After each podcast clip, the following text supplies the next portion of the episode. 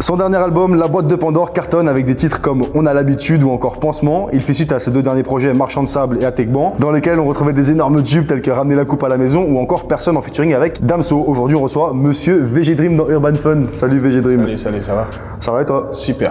Ouais, la forme? Oui, ça va. Ok, on va commencer par parler du coup de l'album. J'ai entendu que tu l'avais travaillé en Belgique justement. Ouais. Avec ton producteur?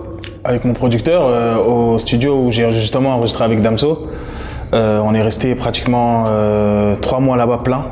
J'ai vraiment kiffé. En fait, c'est moi je tenais à enregistrer là-bas parce que j'ai kiffé la vibes avec Damso. Je me suis dit, il faut que j'enregistre l'album là-bas. C'était un tout petit peu avant le Covid. Et puis après, euh, je l'ai fini sur Paris.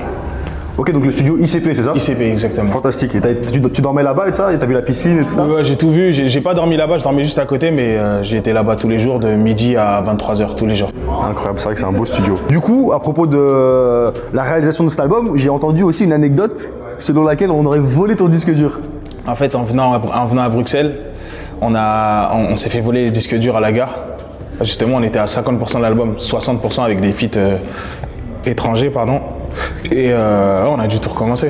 Donc vous avez dû tout recommencer, c'est incroyable. Et du coup, donc, tu fonctionnes comment quand tu fais un album et, et qu'est-ce que tu ressens? Comment est-ce que tu as, retravaillé euh, tout ça? Bah, je me suis dit au début, j'étais vraiment peiné, mais après, je me suis dit, bon, c'est pas grave. Euh, c'est, ça, ça devait arriver, tu vois. Ça devait arriver. Donc, on a, on a retravaillé, on s'est remis dans le truc. Et voilà, on a, on a fait le, le maximum. Euh, On parlait d'album, donc toi, je voulais savoir, qu'est-ce que tu penses C'est une question que je pose à plusieurs artistes. Qu'est-ce que tu penses du format album comparé au fait, par exemple, de sortir une stratégie, sortir que des singles? Est-ce que c'est important pour toi encore de sortir vraiment des albums euh, complets? C'est important parce que c'est un peu l'intimité d'un artiste. C'est c'est- il en faut pour tout le monde. Tu as envie de t'exprimer. Tu peux faire tout ce que tu veux sur un album. C'est vrai que sortir des singles euh, maintenant c'est plus bankable dans le sens où je sais pas si tu as remarqué, la musique se consomme très très très très rapidement. Aujourd'hui, les gens n'ont plus trop le temps d'écouter un album. Ils écoutent une chanson par rapport à, peut-être Instagram ou TikTok. Ils ont entendu la chanson dessus. Et c'est là, à partir de là, qu'ils vont écouter ou la radio. Mais les gens ne, ne, foncent plus, vont plus dans les magasins pour aller acheter un album comme avant, tu vois. C'est un peu dommage. Mais pour les artistes, c'est super important de, faire les albums. Et euh, tu parlais donc, euh, c'est pour mieux te livrer, etc. Moi, je voulais savoir aussi, donc toi, on te connaît pour des titres vachement ambiançants, etc., où tu, c'est du divertissement, c'est du grand divertissement, mais dans ton nouvel album, par exemple dans l'intro, vraiment, on sent que tu te livres, etc. Est-ce que toi, c'est un truc vraiment important et tu comptes développer un peu cette partie de, toi, ou bien est-ce que... Bah, c'est important parce que moi, on m'a connu avec des titres vraiment festifs, en vérité. Tu vois, j'ai- j'ai- j'aime bien. J'avais l'âge aussi, et, tu vois, aujourd'hui j'ai 30 ans, et je me suis dit, bon, il faut, faut un peu que les gens découvrent euh, ma particularité à faire de la musique, ma musique à moi, tu vois. Donc c'était important de- pour moi de montrer une autre facette de moi. Et voilà, mais les gens aiment quand c'est festif, aiment quand ça bouge, aiment euh, pas trop se prendre la tête. Mais ça a touché une, autre génération, donc euh, ça m'a, j'ai kiffé moi aussi.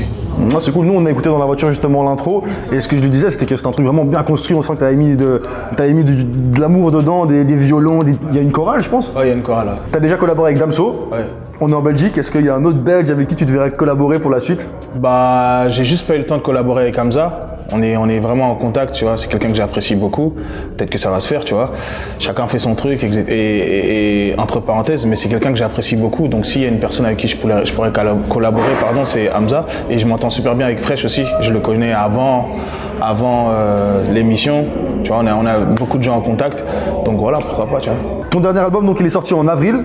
Tu l'as sorti euh, avant les vacances. Est-ce que le but c'était qu'en vacances on puisse écouter ton album C'était un, petit peu. But, tu vois, que les gens puissent kiffer, profiter, etc. tu vois. Maintenant, on te laisse le mot de la fin du coup pour euh, les auditeurs de Fun Radio qui te suivent. Bah écoutez, le mot de la fin c'est on est ensemble comme d'habitude et je fais des gros bisous. Voilà.